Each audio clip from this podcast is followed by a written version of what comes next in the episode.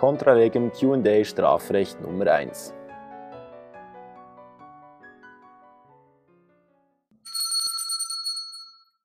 Unbefugte Datenbeschaffung. Wenn ich es richtig verstanden habe, wird beim objektiven Tatbestand von Artikel 143 StGB kumulativ vorausgesetzt, dass bei der unbefugten Datenbeschaffung die Daten nicht für den Täter bestimmt und gegen den unbefugten Zugriff des Täters besonders geschützt sein müssen. Wie wäre dann folgendes Beispiel zu beurteilen? Als Mark sich in der Bibliothek an den öffentlich zugänglichen Computer setzt, bemerkt er, dass der vorherige Benutzer noch angemeldet ist. Schnell durchsucht er die verschiedenen Ordner auf dem PC und findet private Fotos, E-Mails etc.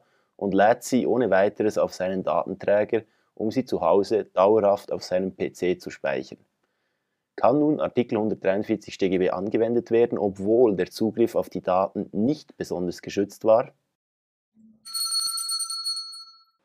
Die Frage geht auf unbefugte Datenbeschaffung im Sinn von 143 und sie betrifft einen Fall, wo ähm, ein Computer im öffentlichen ungesicherten Bereich ähm, steht und aus dem, wird, aus dem Computer werden Daten heruntergeladen.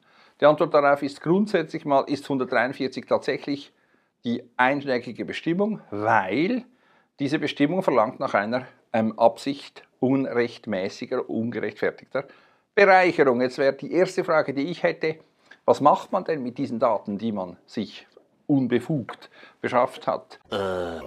Ähm, will man sie einfach haben? Will man sie an Freunde weiterleiten? Will man jemanden exponieren? Will man seine Persönlichkeit verletzen? Will man, oder will man sie verkaufen? Will man die Person ähm, möglicherweise erpressen?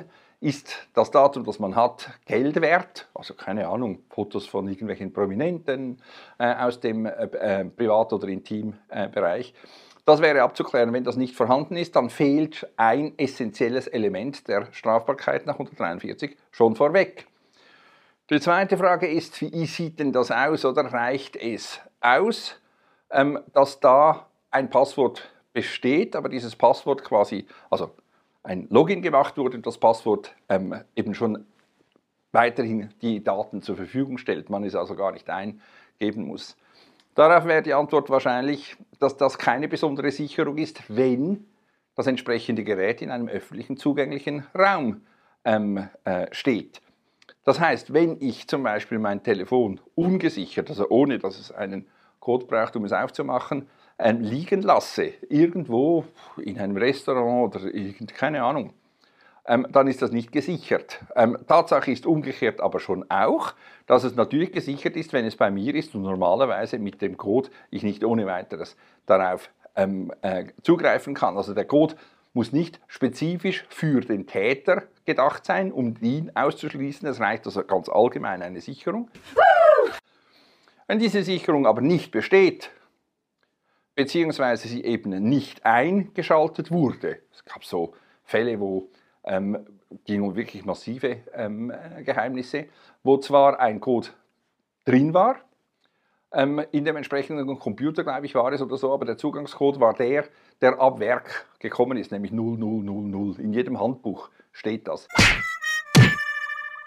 Das würden wir nicht als zwingend gegen Zugriff gesichert bezeichnen, hat das Gericht dann auch so getan. Heißt also, kurz gesagt, die Antwort ist erstens, die Absicht ungerechtfertigte, unrechtmäßige Bereicherung fehlt mit, in den meisten Fällen.